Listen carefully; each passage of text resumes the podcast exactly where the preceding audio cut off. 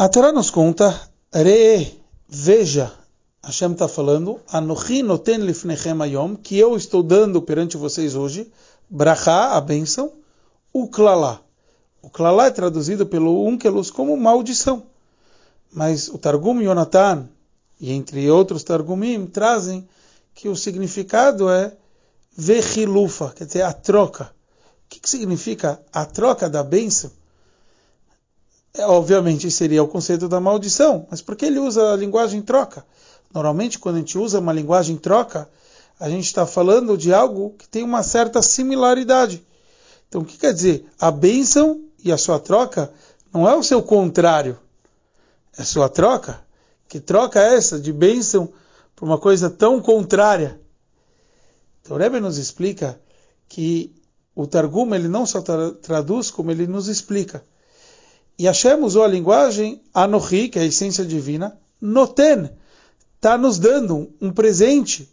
Quando a gente dá algo para alguém, é um presente. A palavra Noten é algo positivo. Então, como pode ser que Deus está nos dando uma maldição? Então, por isso o Targum nos explicou.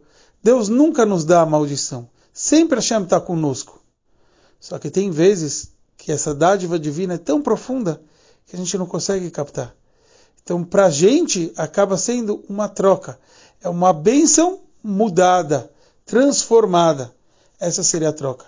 Com isso, a gente entende também que essas, essas semanas, que desde o Tisha B'Av, a gente está até o Rosh Hashanah, vendo sete semanas de consolo.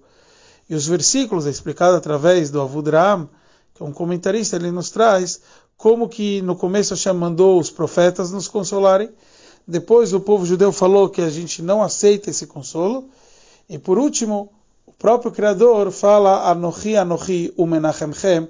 Hashem próprio fala que eu vou consolar vocês. Hashem sabe o futuro, então, porque ele tem que fazer essa brincadeira conosco.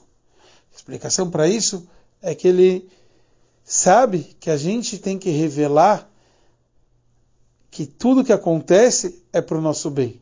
Então, isso que Hashem fez. Mandou através dos profetas tentar nos consolar. E o povo judeu fala: se a gente passou por momentos difíceis, é para a gente mostrar que a gente está mais conectado com Hashem do que nunca. Então, queremos o consolo de você próprio, do nosso Criador. Então, que seja em breve com a vinda de Mashiach, se Deus quiser.